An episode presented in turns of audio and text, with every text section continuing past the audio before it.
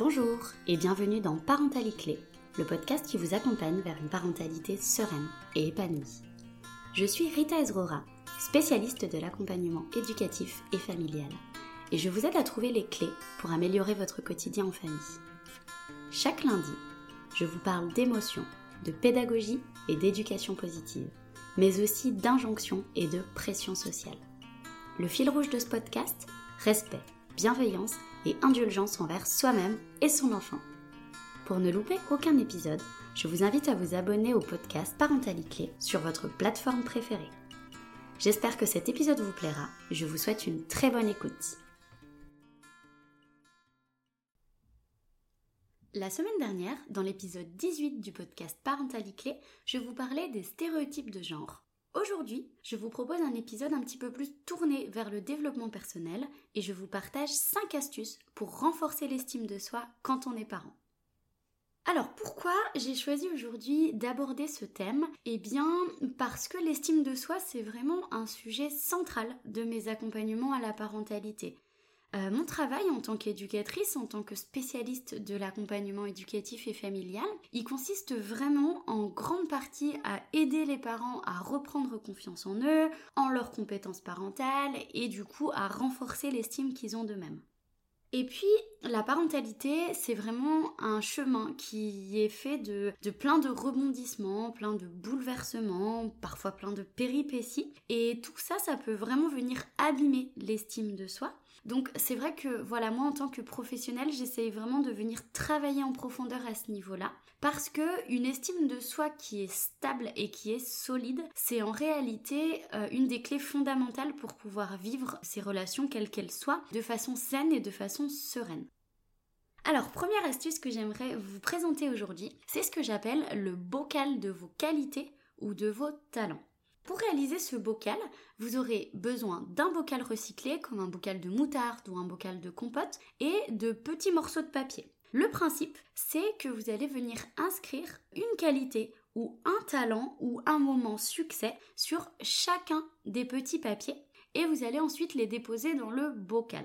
Et ensuite, vous pouvez vous fixer un rituel chaque jour, chaque semaine, ou tout simplement quand vous avez un petit moment de coup de mou ou un petit moment de doute ou de dévalorisation, vous allez piocher un ou plusieurs papiers pour vous rappeler à quel point vous avez de belles qualités, à quel point vous êtes unique, à quel point vous avez du talent.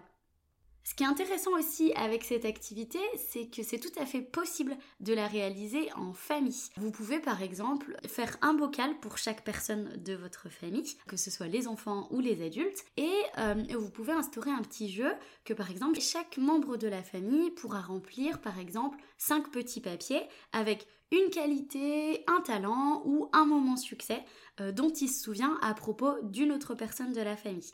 Très sincèrement, je vous garantis un effet valorisant quand vous avez vos petits coups de blouse, de déplier vos petits papiers et de vous rappeler à quel point vous avez des qualités, à quel point vous avez des talents. Et puis, c'est hyper boostant, hyper valorisant. Et puis en plus, ça instaure vraiment de la communication positive dans la famille, puisque en temps normal, on a quand même l'habitude de plus facilement dans notre société à parler des choses qui vont pas à se dire les choses qui vont pas, qui ont besoin d'être corrigées, etc.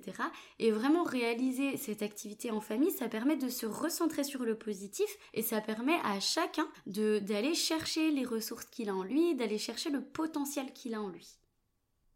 Alors la deuxième astuce que j'ai à vous proposer aujourd'hui pour venir renforcer l'estime que vous avez de vous-même, c'est de faire une liste de vos succès et de vos réussites ou de vos accomplissements sur les dix dernières années. C'est un exercice auquel je me suis adonné récemment sur les conseils d'une amie et sincèrement c'est absolument génial et c'est pour ça que je vous le partage aujourd'hui.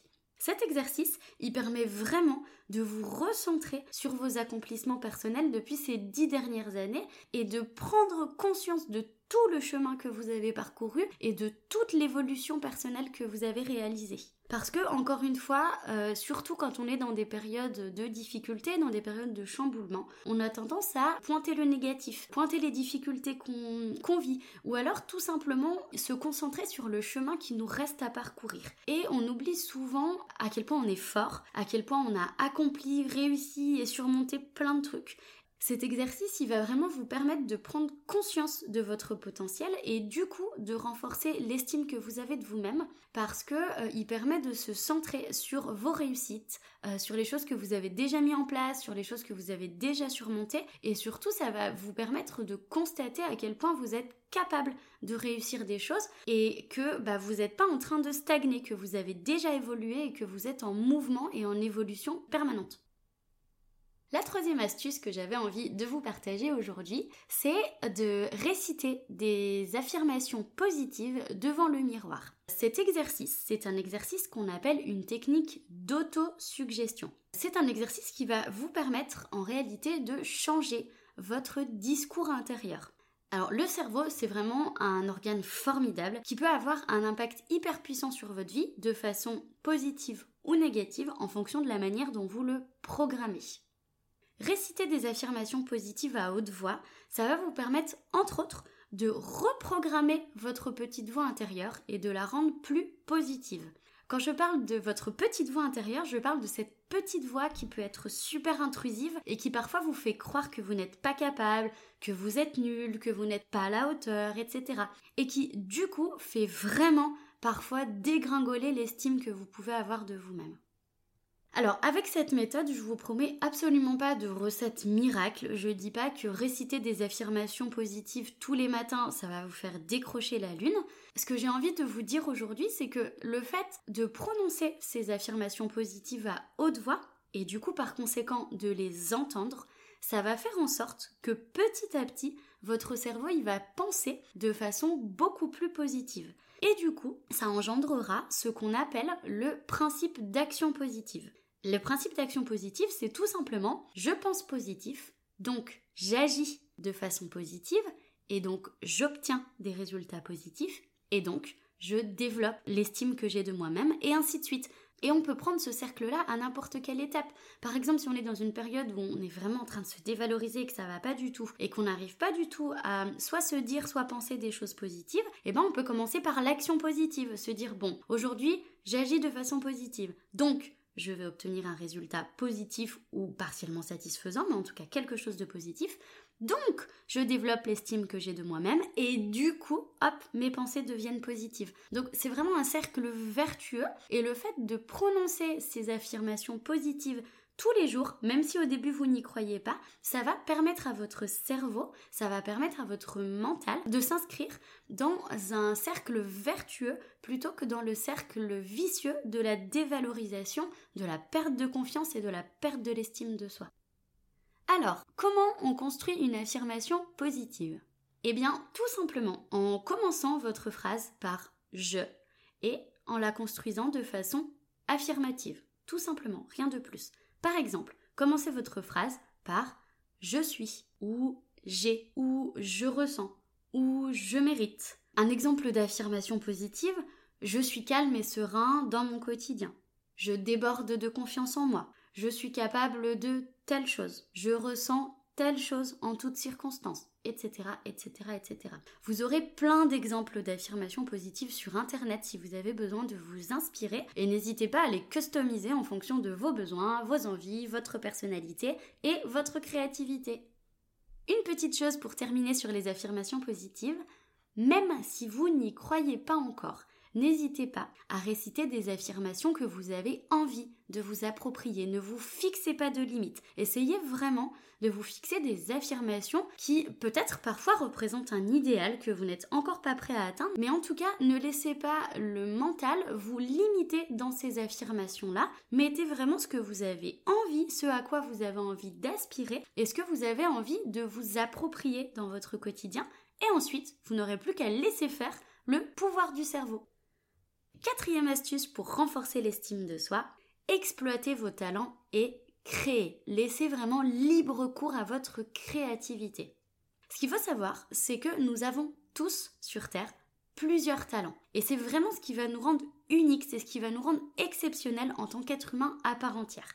Alors que votre talent soit la cuisine, la pâtisserie, la musique, la chanson, l'art, l'écriture, la capacité d'organisation, le jardinage, la capacité à fédérer les gens, à monter des projets, à créer des relations, etc. Tous vos talents ne demandent qu'à être exploités. Alors, en quoi la créativité peut vous permettre de renforcer votre estime de vous-même?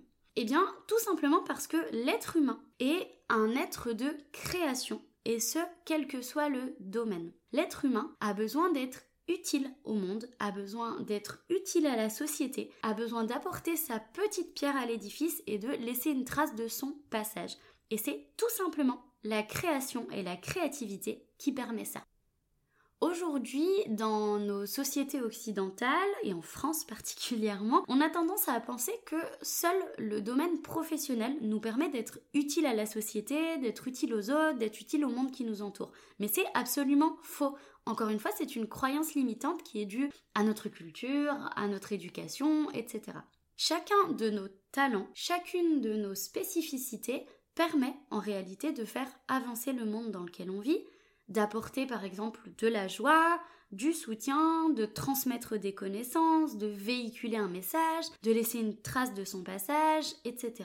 Donc vraiment, en allant chercher vos talents, en allant les cibler et en les exploitant, vous allez développer évidemment votre créativité et du coup, vous allez développer votre estime de vous-même. Et en plus, en exploitant vos talents, vous allez être fier de vous, vous allez être fier des efforts que vous allez accomplir, vous allez être fier des résultats, de vos progrès, fier de votre capacité à surmonter les difficultés quand vous montez un projet par exemple, fier de votre engagement, de votre détermination et de toutes les valeurs que vous allez pouvoir mettre en avant, toutes les valeurs qui vous permettent d'être moteur d'action. Et du coup, tout ça, ça débouche à renforcer l'estime de soi de façon profonde et de façon durable. Vraiment, il ne faut absolument pas lésigner et laisser nos talents et notre besoin de créativité de côté parce que ben on n'est pas seulement fait pour travailler, on n'est pas seulement fait pour s'occuper de notre maison, on n'est pas seulement fait pour s'occuper de notre famille. En tant qu'être humain à part entière, on est fait pour exploiter notre singularité, pour exploiter nos talents, pour exploiter notre potentiel. Et c'est ça qui va faire, entre autres, que vous allez encore plus donner de sens à votre vie et donc d'augmenter votre estime de vous-même. Cinquième et dernière astuce que j'avais envie de vous transmettre aujourd'hui pour renforcer l'estime de soi, c'est le fait d'agir et de relever des petits défis. Comme le dirait le psychiatre Christophe André, l'estime de soi, elle se construit dans l'action. Et c'est par des petites actions régulières que vous allez prendre conscience de votre potentiel, voir des résultats, prendre confiance en vous et du coup développer l'estime de soi. Donc voilà, c'est super important de passer à l'action dans votre quotidien, même sur des petites choses que vous jugez infimes. Plus vous allez agir, plus vous allez passer à l'action et plus vous allez renforcer l'estime de vous-même. Alors, je vous ai préparé des petits conseils qui, moi, me servent au quotidien pour passer à l'action, pour relever des défis ou pour me dépasser, ou tout simplement pour faire des choses euh, devant lesquelles j'ai un peu l'impression que j'y arriverai pas trop, ou devant lesquelles je peux avoir une, démotivation euh, naissante, etc. Alors, premièrement, euh, il faut vous demander ce qui aujourd'hui dans votre vie vous dérange, vous bloque, vous fait peur, euh, vous empêche d'aller plus loin sur certains domaines de votre vie ou carrément vous rend malheureux. Une fois que vous avez fait le point pour ça, vous les notez dans un carnet. Et puis, pour chaque point, ce qui est intéressant, c'est de noter au moins un objectif qui va vous aider à améliorer les choses, qui va vous aider à améliorer la situation ou qui va vous aider à résoudre le problème.